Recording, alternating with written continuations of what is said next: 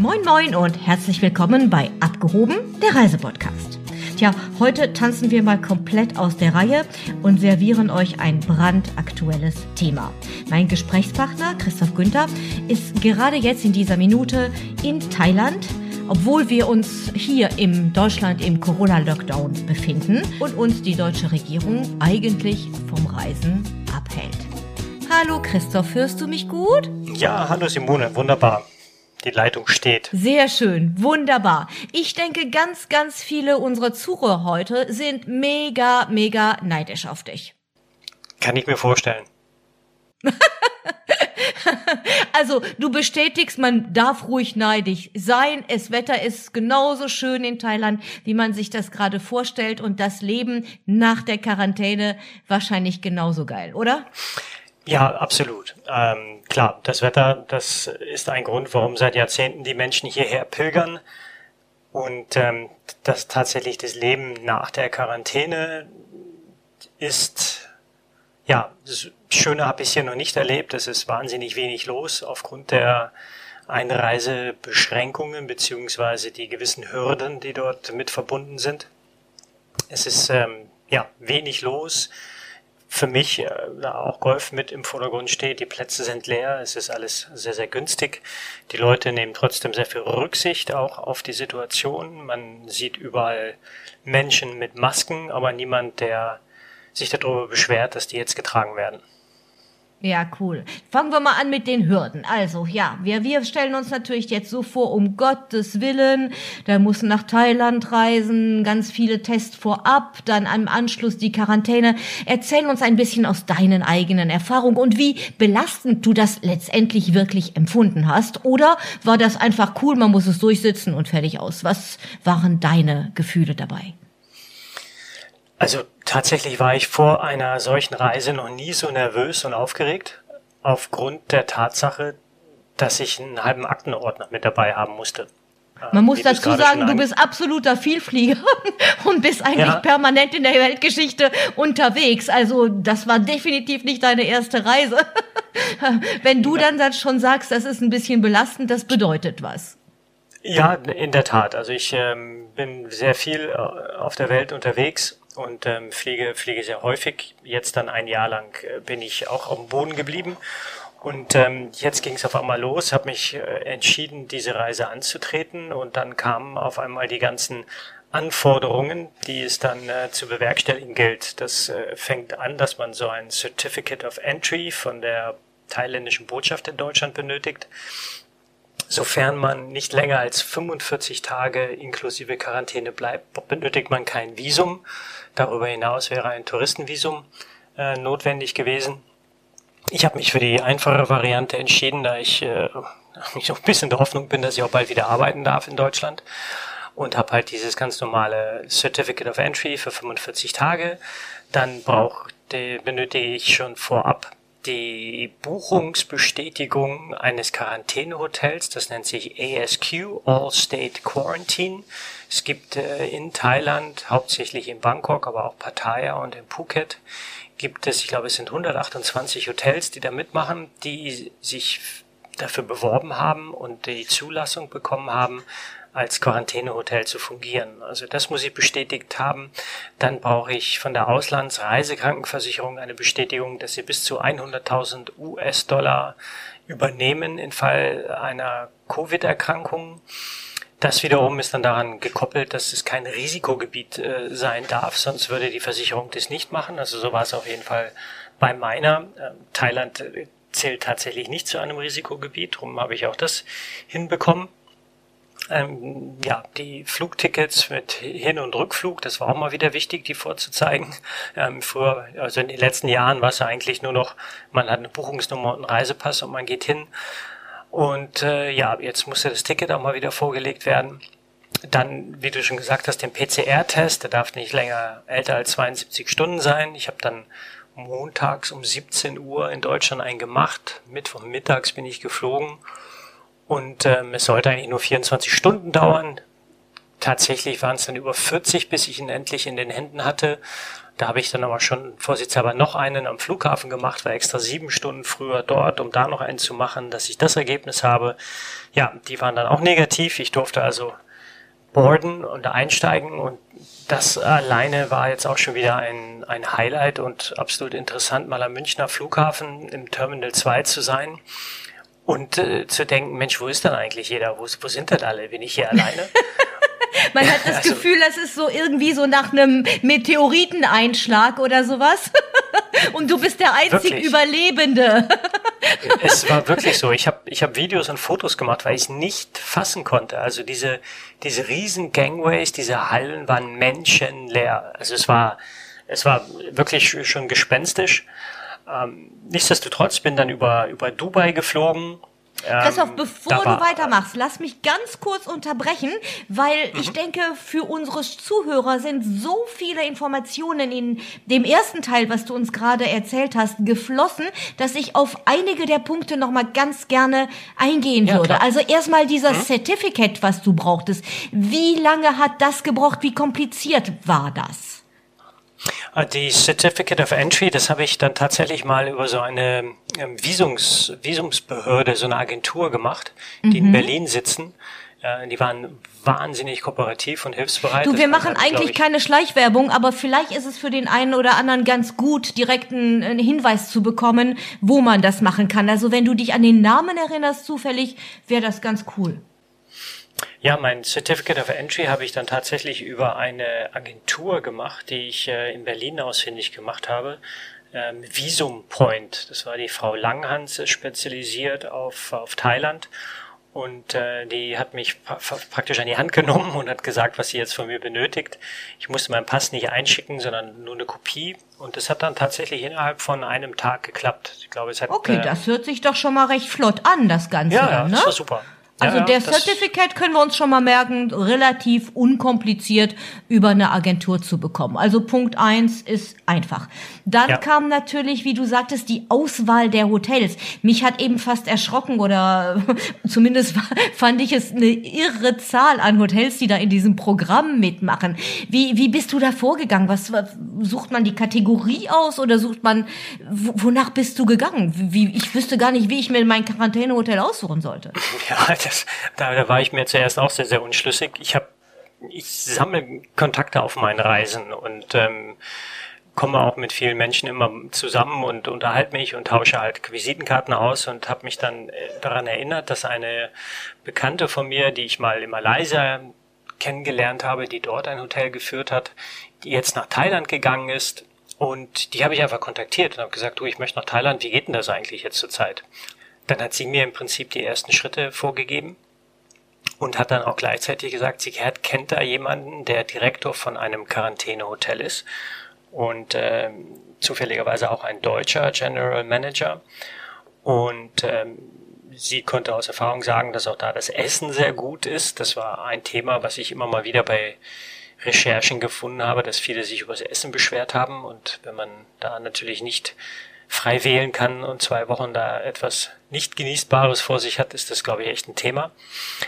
Also habe ich mich auf die auf den Erfahrungsbericht oder die die Empfehlung von meiner Bekannten verlassen, aber dann diesen deutschen GM kontaktiert, der sich auch sofort bei mir zurückgemeldet hat und mir auch ein paar nützliche Tipps gegeben und darüber habe ich das Hotel ausgewählt. Es war jetzt ein vier Sterne Hotel und äh, es gibt tatsächlich alles Mögliche an an an Sachen, die man machen kann. Ähm, es gibt Riesensuiten mit Dachterrassen. Das hat allerdings alles ein bisschen mein Budget gesprengt. Auch in dem Hotel, wo ich war, hätte jetzt auch eine Suite mit einer Terrasse bekommen. Ähm, ich habe dann letztendlich einfach nur ein ganz normales Zimmer genommen. Äh, und ähm, das war aber, es waren 30, 35 Quadratmeter, sehr viel, sehr geräumig hohe Decken, schön, schönen Ausblick auf Bangkok. Ich konnte mir die Leute unten anschauen, wie sie durch die Straßen ziehen. Und darüber habe ich bisschen, halt, Hat ein bisschen was von Gefängnis, gell? ja, es äh, hat ein bisschen was von. Ich äh, kannst mich ein bisschen jetzt in den Fisch reinversetzen, der in so einer Glaskugel schwimmt. Ja, genau, das ist auch ein schöner Vergleich. Ich denke immer, es ist so eine, ja, wie so im Gefängnis quasi, so mein Reinschnuppern ins Gefängnis. Was ist, wenn ich nicht mehr raus darf? Mhm. Und die Leute unten rum spazieren. Das ist so, ja, schon, also diese Gefängnishotels brauchst du, kannst du dir danach sparen, wenn du einmal in Quarantäne warst. Aber jetzt nochmal zurück zum Hotel. Insgesamt war das aber jetzt schon gut aushaltbar, oder? So 14 Tage in so einem Hotelzimmer? Ich muss ganz ehrlich sagen, ich hatte natürlich keine große Vorstellung, wie das letztendlich ist. Ich glaube, das hat keiner, wenn man es nicht gemacht hat. Ich kann jetzt im Nachhinein sagen, dass die Zeit verflogen ist. Der längste Tag war sicherlich der letzte, bevor man, wenn man die Freiheit schon praktisch riechen kann. Aber die Zeit, es waren dann letztendlich wirklich 15 Nächte ähm, und die sind ziemlich schnell verflogen. Ich habe mich an, einen, an eine Routine gehalten ich bin tatsächlich auch jeden Morgen um 7 Uhr aufgestanden und äh, ja, habe dann alles langsam begonnen, aber habe vormittags gearbeitet, habe mir ein bisschen was mitgenommen, was ich halt am, am PC machen konnte.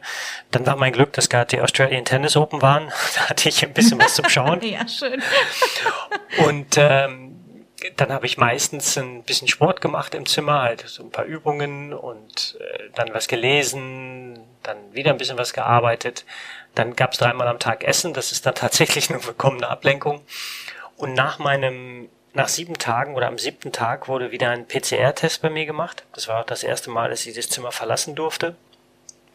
Und mit dem Negativergebnis, was ich dann am nächsten Tag bekommen habe, durfte ich dann pro Tag oder jeden Tag für 45 Minuten bis zu einer Stunde mal raus. Aber raus in dem Sinne von ein abgesperrter Bereich. Das war bei uns die, die Poolterrasse. Und dort äh, waren mehrere Liegen, die dann auch wieder alle eingerahmt waren mit so einem Tape auf dem Boden.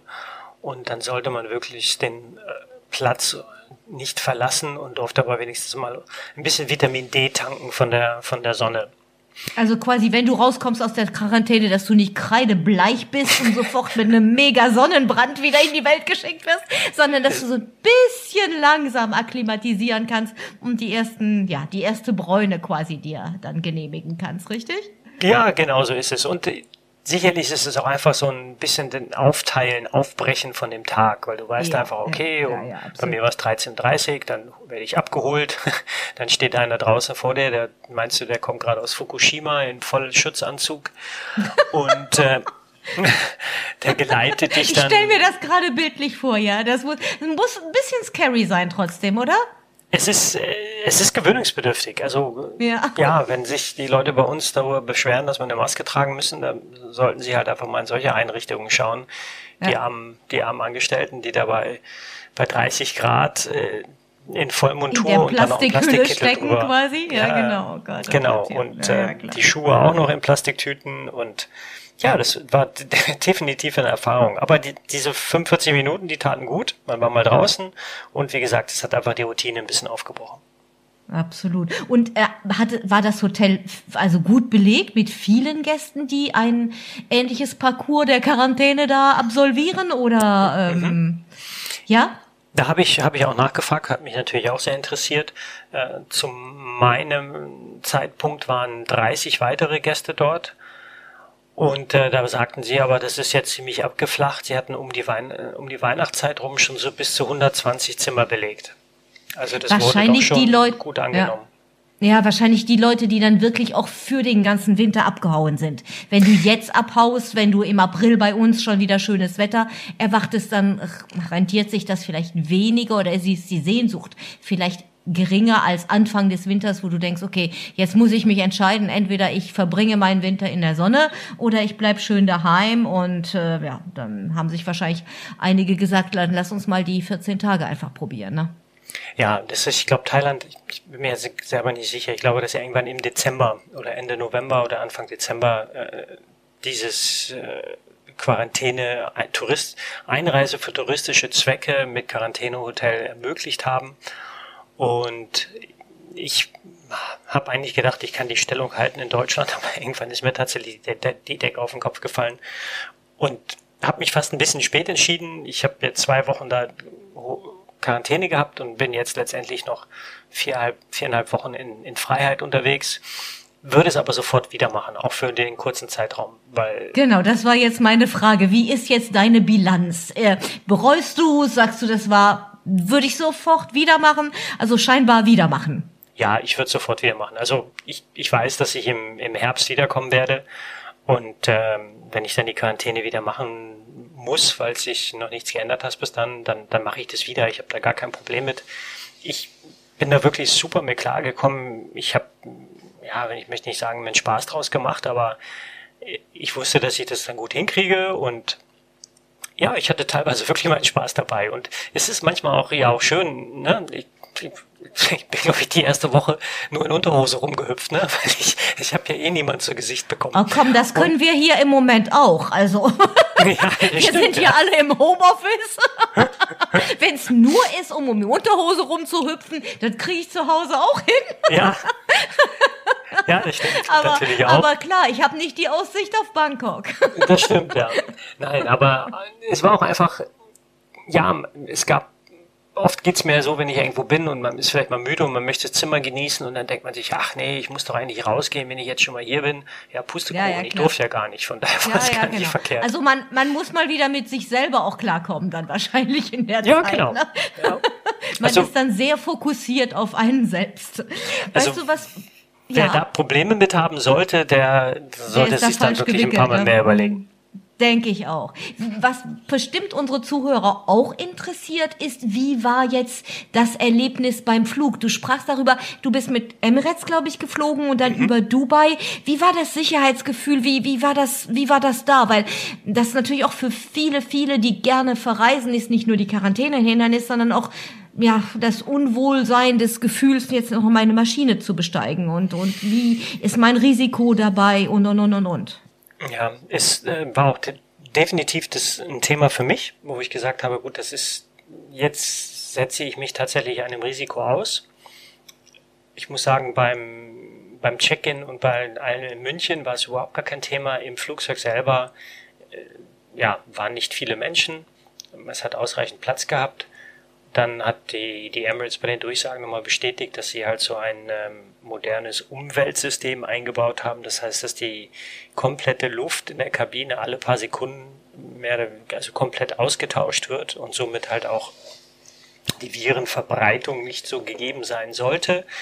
Ähm, ob das jetzt gesagt wird oder das Tatsache ist, das lassen wir jetzt dahingestellt. Naja, Virologen sind wir beide jetzt nicht nochmal zur Klarstellung. Genau.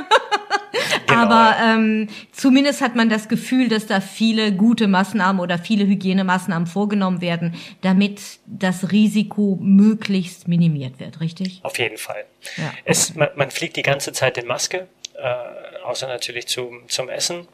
Äh, die, wie war das Gefühl? Wie, wie geht das? Weil ich meine, manchmal, wenn ich das Teil anziehe, dann habe ich schon Sauerstoffmangel nach 15 Minuten. Wie stehst du das durch den ganzen Flug? Mhm. Also ich habe mir tatsächlich vor Abflug so FP ähm, oder FFP3 Masken gekauft. Mhm. Die habe ich mir dann auch tatsächlich nochmal in der Apotheke empfehlen lassen. Da ist die, der, der Mann der Apothekerin ist auch selber Arzt und hat gesagt, also jeder, der sich in einen Bereich begeben sollte, wo er sich äh, einer Gefahr ausgesetzt sieht, sollte auf jeden Fall die Dreier-Version nehmen ich komme da gut mit klar, muss ich ganz ehrlich sagen. Das, man, man gewöhnt sich das dran. Es zieht ein bisschen hinter den Ohren irgendwann. Aber ganz ehrlich, auch da bin ich gut mit klar gekommen. Okay, kein Problem, ja. also quasi mit, mit der Maske. Das kann man auch auf einer Langstrecke machen. Also ich hatte es auch schon auf der Mittelstrecke an, aber auf der Langstrecke äh, noch nicht. Aber ich kann mir vorstellen, es ist wie bei dem normalen Fliegen. Es geht dir, auch die Fliegerei geht dir ja irgendwie je nach Strecke. Wenn du kurzfristig fliegst, geht dir die letzte Viertelstunde auf den Sack. Wenn du mhm. halt eben Mittelstrecke fliegst, dann ist es die letzte Stunde. Und wenn du Langstrecke fliegst, dann sind es die letzten drei Stunden. Aber proportionell wird das wahrscheinlich mit der Maske genauso sein, dass dir das am Ende dann wahrscheinlich ein bisschen, bisschen stört dann, ne? Ja, also klar, es gibt schönere, gibt schönere Sachen als mit Maske da, da rumzusitzen. Mhm. Ich habe es nicht als ein Problem empfunden. Ich muss aber auch gestehen, dass ich schon die letzten Jahre äh, nicht mit Maske geflogen bin, aber immer mit einem Tuch ähm, vor, der, vor, vor der Nase, diese, diese ja, Bufftücher oder wie man die nennt, ähm, weil mir das schon noch nie wirklich geheuer war und immer ein bisschen suspekt, mit 100 Menschen in so einer kleinen Kabine zu sitzen und jeder hustet und röchelt. Und ähm, ich glaube, die Asiaten machen uns viele Sachen vor und haben uns auch dies schon über Jahrzehnte vorgemacht, dass das nicht umsonst ist. Und äh, tatsächlich auch auf meinen Reisen nach Mauritius bin ich immer mit einem Schutz über Mund und Nase geflogen, mhm. weil ich es einfach angenehmer empfinde. Ja, ja, ja, klar. Und Dubai selbst. Also ich kenne Dubai natürlich aus vor den Zeiten vor der Pandemie. Und da war das immer also ein totales Nadelöhr. Da hast du dich rechts, musstest dich quasi durch die Menge durchschieben. Selbst wenn du in den Lounge äh, privilegiert warst, in den Lounge zu sitzen, waren die auch immer rappelvoll. Ähm, wie war da das Ganze in Dubai dann? Es ist äh, durchaus mehr Betrieb gewesen als in, in München, das ist ganz klar. Es ist natürlich immer noch ein Nadelöhr und auch dadurch, dass Dubai selber ja auch ähm, relativ entspannte Einreisebedingungen angeboten hat, schon die letzten Wochen oder Monate sind auch wirklich viele Leute hingegangen. Also da war es dann mhm. teilweise so, dass sieht man, glaube ich, dann so ein bisschen, wie es in welcher Nation ernst genommen wird oder auch nicht. Äh, waren dann doch äh, zahlreiche osteuropäische Mitbürger vertreten, die dem Ganzen überhaupt keine Aufmerksamkeit gewidmet haben und sich genauso hinten beim Security-Check dran gedrängelt haben, äh, wie sonst auch. Mhm. Das war in Teilen für mich unangenehm. Das mochte ich aber das genauso auch vorher noch nicht beim Fliegen, ähm, auch klar, vor dieser ganzen Corona-Thematik. Ja, ich absolut. durfte dann halt auch in die Lounge, habe mich da in der Ecke verkrümelt und ähm, da ist dann auch anders, man, man nimmt sich nichts mehr vom Buffet, sondern man bekommt es vom Buffet serviert.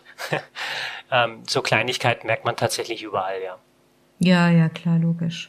Also insgesamt ähm, ebenfalls ein Pluspunkt für die Fliegerei, alles gut organisiert und äh, ja. im Grunde genommen ein gutes Gefühl dabei, ja?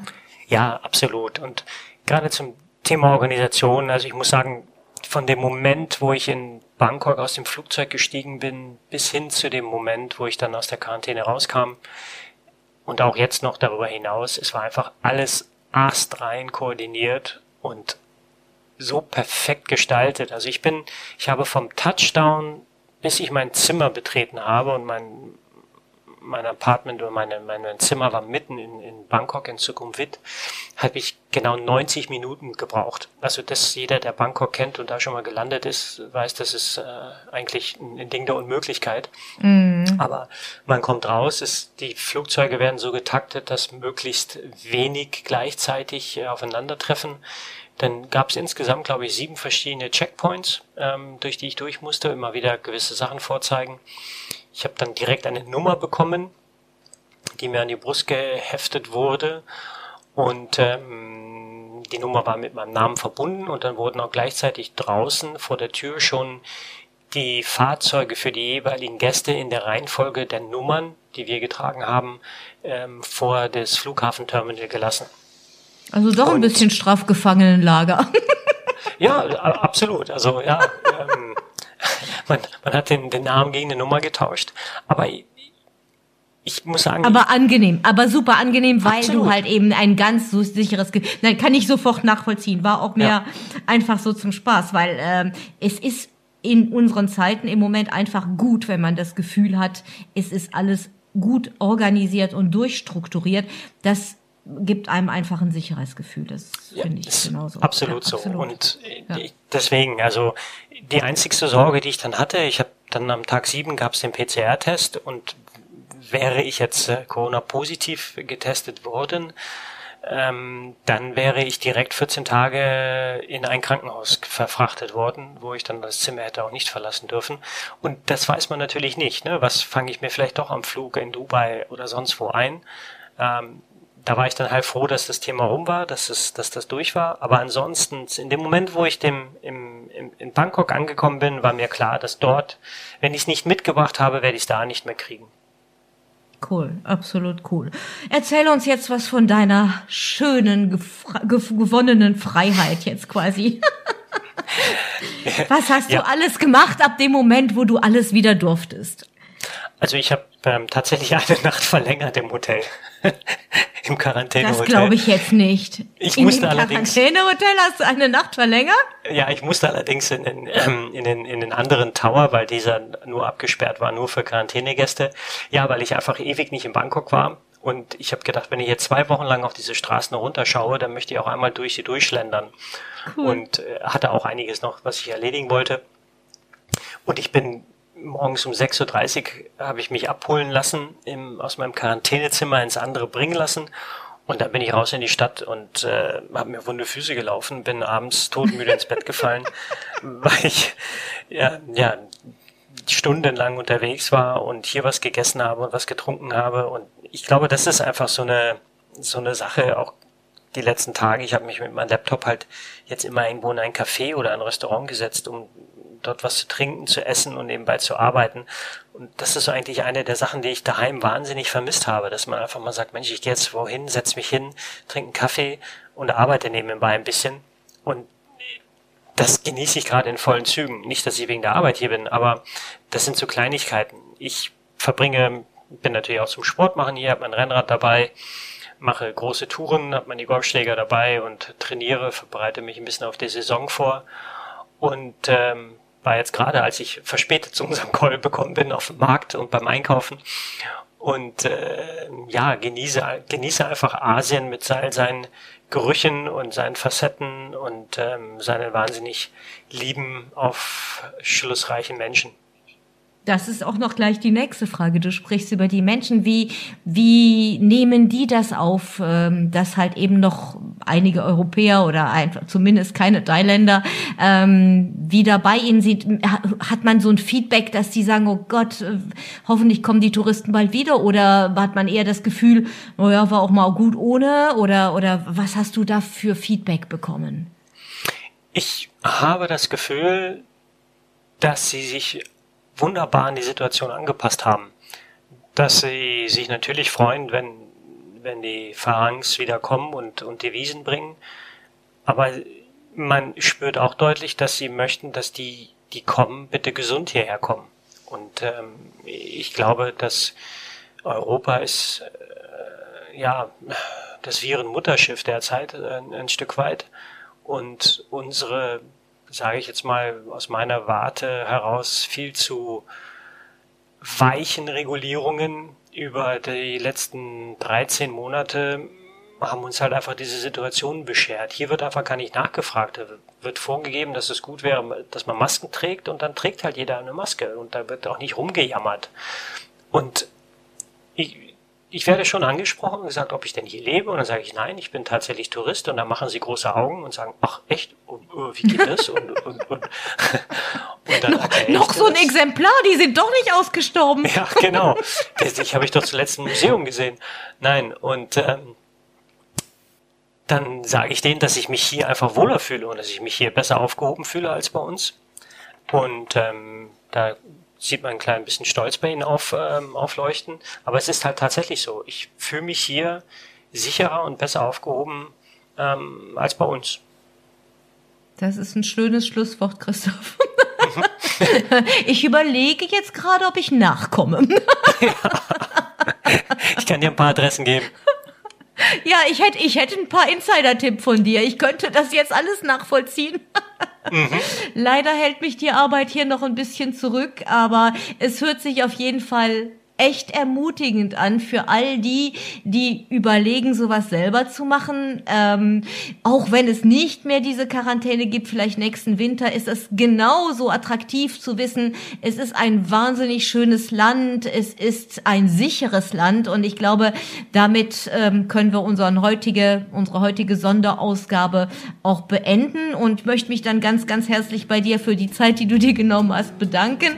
Du hattest ja in letzter Zeit nicht so viel frei freie Zeit und davon habe ich dir jetzt gerade auch noch ein bisschen was geklaut. Also tausend Dank dafür und ganz viel Spaß unter der Sonne Thailand. Simone, vielen Dank, hat mir riesen Spaß gemacht und äh, ja, ich gehe ganz gewiss noch ein bisschen Sonne tanken. Sehr schön, bis bald, Christoph. Mach's gut, tschüss. Tschüss.